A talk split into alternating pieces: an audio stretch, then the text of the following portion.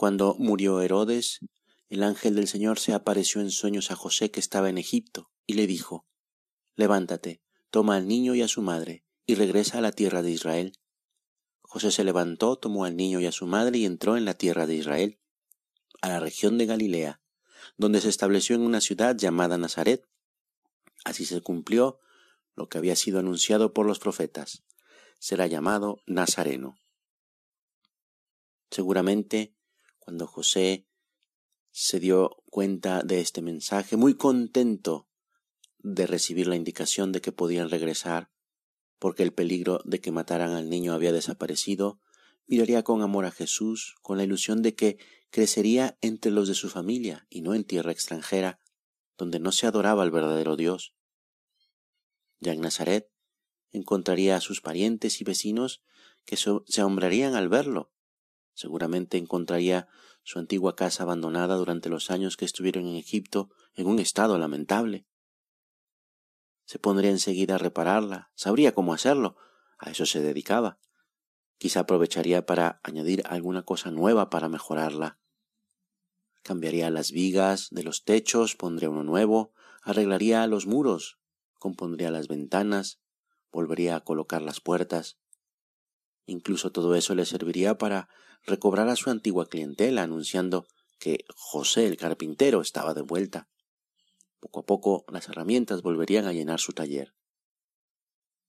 La vida de la Sagrada Familia sería como la de cualquier otra familia. María, ocupada en las compras y en las tareas fuera del hogar, dejaría en algunas ocasiones al niño Jesús en el taller de José. El bueno de José lo vería divertirse con algún trozo de madera caído de su mesa de trabajo. Con el paso de los años Jesús iría creciendo, frecuentando la escuela del rabí de Nazaret para ir a aprender los textos de la ley recitándolos en voz alta, para aprendérselos de memoria como todo buen y piadoso judío. Al caer la tarde Jesús, después de divertirse con sus amigos, volvería a su casa y José se sentaría con él. A la luz de una lámpara, estudiarían las lecciones y rezarían juntos. El tiempo seguiría su curso, Jesús ya no ayudaría tanto a su madre en las pequeñas tareas del hogar. Sin darse cuenta, quizá pasaría a depender más de José. Ahora, pasar el día en el taller con su padre para enseñarle su oficio sería lo que más tiempo ocuparía. ¿Quieres alcanzarme el martillo? Recoge por favor el acerrín y llévaselo a tu madre. Por fin llega el día en que José le permite utilizar sus herramientas.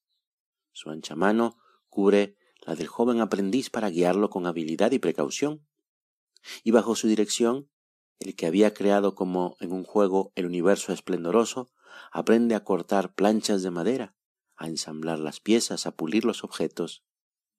Quien más tarde dirá, tomen sobre ustedes mi yugo, sabía por experiencia cómo se fabricaban.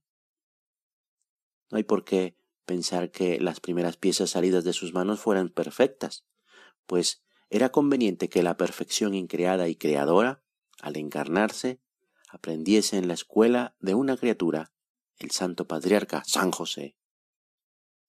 Escribió el fundador del Opus Dei. La vida de nuestro Señor fue una vida de trabajo, de trabajo intenso, primero en Nazaret, en el taller, y después durante su ministerio público, con días agotadores, yendo de un sitio para otro y alargando la jornada con las horas de la noche. Treinta y tres años de Jesús, treinta fueron de silencio y de oscuridad, de trabajo.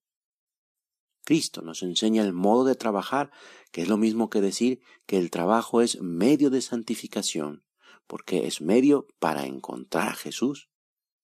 Por eso es que el trabajo es participación del poder divino y eje de nuestra santificación personal. La mayor parte de nuestro día lo dedicamos al trabajo, por tanto, si durante este tiempo dedicado al trabajo no nos santificamos, no seremos capaces de alcanzar la santidad en otras ocupaciones. Un trabajo bien hecho lleva consigo el sujetarse a un horario bien determinado, en la medida de lo posible. También el dominar la pereza, el tener paciencia, el cuidar las cosas pequeñas, los detalles, evitar hacer las cosas al ahí se va, tratar de terminarlo y terminarlo bien. Y cuando realizamos bien el trabajo ofrecido a Dios, haciéndolo con mucho amor de Dios, un día y otro, cuando hay sol, cuando hay tormenta, cuando hay ganas y sobre todo cuando no hay ganas, entonces estamos santificándonos en el trabajo. Ya se ha puesto el sol, padre e hijo siguen trabajando, retrasan la hora de regresar a casa porque tienen un trabajo urgente que hacer. Cuando eso ocurre, la silueta de María aparece en la puerta del taller. Se admira de los bellos muebles que salen de sus manos, pero al mismo tiempo les recuerda que es hora de cenar y que la sopa caliente los está esperando en la mesa. Ellos entonces se excusan por la demora. Es que ese arado tiene que estar para mañana. Y regresan a casa fatigados, pero contentos de estar juntos. María curaría las heridas en los dedos de su hijo, recordándole una vez más que tuviera cuidado con el martillo, pero con orgullo de ver a su hijo aprendiendo de José. Comerían juntos después de las oraciones acostumbradas y se irían a descansar, esperando a que un nuevo día comience para seguir dando gloria a Dios por medio de la vida cotidiana. Jesús, María y José, que esté siempre con los tres, junto con la Sagrada Familia, la Trinidad de la Tierra, nuestra vida ordinaria será ocasión de encuentro con Dios y de auténtica santificación del mundo, de la familia y de uno mismo. Que así sea.